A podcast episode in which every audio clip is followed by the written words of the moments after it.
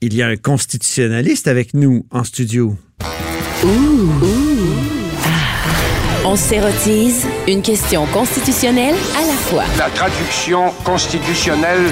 La question constitutionnelle.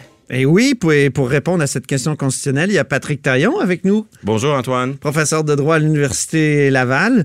Donc, euh, choc entre Québec et Ottawa sur les dossiers constitutionnels et intergouvernementaux. Il faut se poser la question parce que ça fait à peu près 100 jours là, que le gouvernement Trudeau est en place. Déjà 100 jours euh, du gouvernement Trudeau. On a un peu l'impression qu'il a, un peu comme en période estivale, les, les gouvernements cherchent à se faire oublier. hein. Oui. Euh, donc, se tenir tranquille pour essayer de moins s'exposer à la, à la critique. Euh, discrétion dans les relations intergouvernementales. Il y a eu des, des- des rencontres, il y a eu plusieurs rencontres, mais en même temps, publiquement, on s'est tenu tranquille. Euh, on a essayé de se doter d'un pare-feu, hein, la, la vice-première ministre qui Oui. devient en quelque sorte le bouclier du premier ministre sur le front des relations intergouvernementales. Et puis, avouons-le, euh, les tribunaux ont rendu de fiers services à Justin Trudeau. Ah oui, lesquels, par exemple? Écou- dans le, dans le dossier de l'o- l'oléoduc Trans Mountain, Ah oui. à peine imaginer les relations intergouvernementales si la Cour suprême avait décidé l'inverse de ce qu'elle a décidé récemment. C'est-à-dire qu'elle a permis Elle- la elle a- construction, elle a permis que le fédéral, finalement, impose ses, ses vues. Là. Et elle a adopté une, interprétation très centralisatrice qui limite la capacité au maximum de la Colombie-Britannique d'imposer des normes à ce projet-là.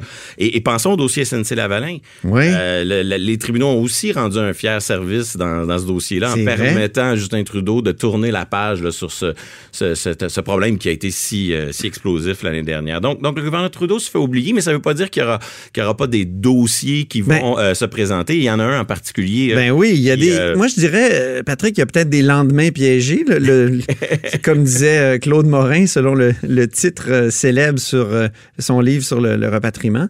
Et, et le dossier Trans Mountain, on l'a dit, vision très centralisatrice, puis promesse très centralisatrice du programme pan-canadien d'assurance médicaments. Oui, ce, ce- ce programme pan-canadien, en plus, il a toutes les chances de pouvoir se réaliser, même en, en contexte de gouvernement minoritaire, dans la mesure où l'appui du NPD Ben oui. euh, devrait être indéfectible là-dessus. Et c'est important parce que euh, le Québec a déjà son programme. Ben oui. Euh, parce que l'assurance médicaments, ben, si on regarde sur le plan du partage des compétences, officiellement, c'est une question de santé, c'est une question de, droit des assurances. Ce sont, tous des, ce sont toutes des matières qui relèvent fondamentalement de la compétence Alors, pourquoi et comment Ottawa arrive-t-il à, s'ingérer dans ce domaine-là?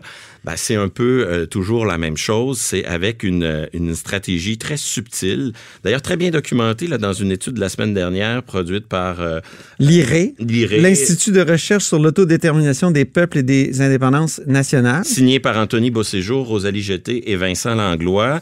Euh, on voit bien là, que la, la stratégie est la même. On, on connaît, on a déjà joué dans ce film-là. Ottawa n'a pas compétence, mais ce qu'il va faire, c'est qu'il va mettre à la disposition des provinces des milliards. Ah oui. Et il va dire, si vous voulez les milliards, il faut respecter les conditions. Dans le jargon, c'est le pouvoir de dépenser. Hein, ça? Exactement. C'est un, un pouvoir qui euh, est un peu un pouvoir de facto que le fédéral s'est arrogé avec le temps. Donc, il s'agit de mettre des milliards à la disposition des provinces en disant, vous touchez l'argent si vous respectez ces conditions. Et, évidemment, les conditions font en sorte que tout à coup, Ottawa peut faire à sa tête dans le domaine. Ouais. Sauf que pour Québec, c'est compliqué puisque nous, on a déjà un système euh, d'assurance médicaments. Alors, euh, Ouais. qu'est-ce que le Qu'est-ce que le gouvernement peut, Legault peut, peut faire, va faire, devrait faire? C'est toutes des questions qu'on se pose. Là. Ben ici, euh, il y a un peu, euh, il y a rien d'automatique. On est dans un domaine là, de relations intergouvernementales, de rapports de force, mais normalement en ces matières, le Québec va exiger ce qu'on appelle un droit de retrait avec compensation. Ouais. Et là, on voit un aspect qui me tient à cœur dans, dans le fédéralisme. là. On voit que le fédéralisme, c'est souvent premier arrivé, premier servi.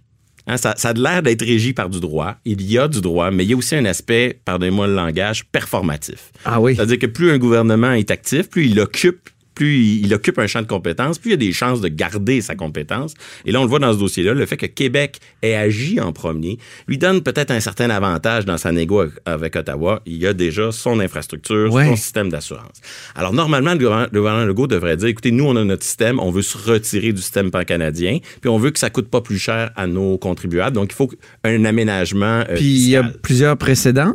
Euh, les pensions de vieillesse. Oui, euh, on a notre propre régime. Bourse euh, du millénaire. bourse du millénaire, ah oui. Bref, c'est un, un- un truc qui se répercute, qui se reproduit souvent, mais il y a deux façons de faire. hein. Ouais. Euh, on peut compenser le Québec. Le gouvernement Legault peut exiger une compensation financière. Ça, ça voudrait dire quoi? Ça voudrait dire qu'on transfère de l'argent, un chèque, au gouvernement du Québec pour l'équivalent de, de sa non-participation au système bancaire. En immigration, je pense qu'on reçoit un chèque. hein? Oui, pour euh, les budgets d'accueil C'est ça. d'immigration.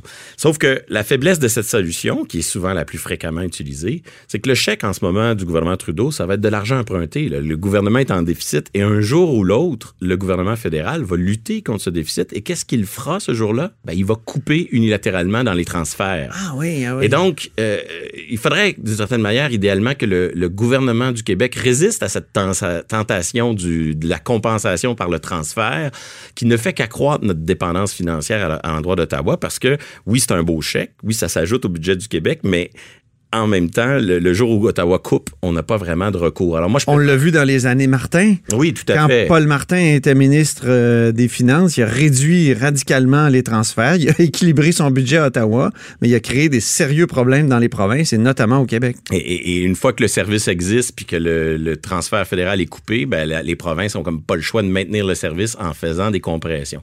Donc l'autre solution qui me semble être préférable pour le gouvernement du Québec, ce serait d'être compensé, mais non pas par un chèque, non pas par un transfert euh, financier, mais plutôt par un retrait d'Ottawa de, de certains euh, de, de son de, sa- de son rôle euh, fiscal. Ce Donc qu'on appelle des points d'impôt. oui, on pourrait parler de transfert de points d'impôt parce que dans ce cas-là, c'est Ça s'est fait au début des années 60. Hein? tout à fait, ça. euh, Lister B. Person, Ouais. notamment.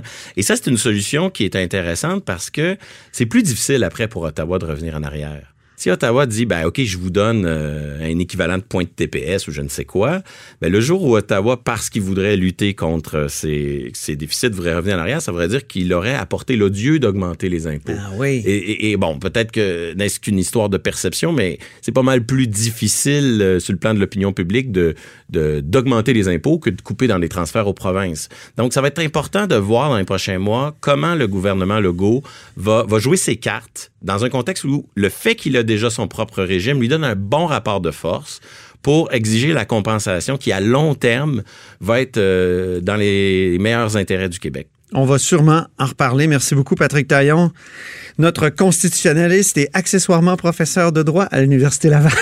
Merci, Antoine. Au revoir. À très bientôt.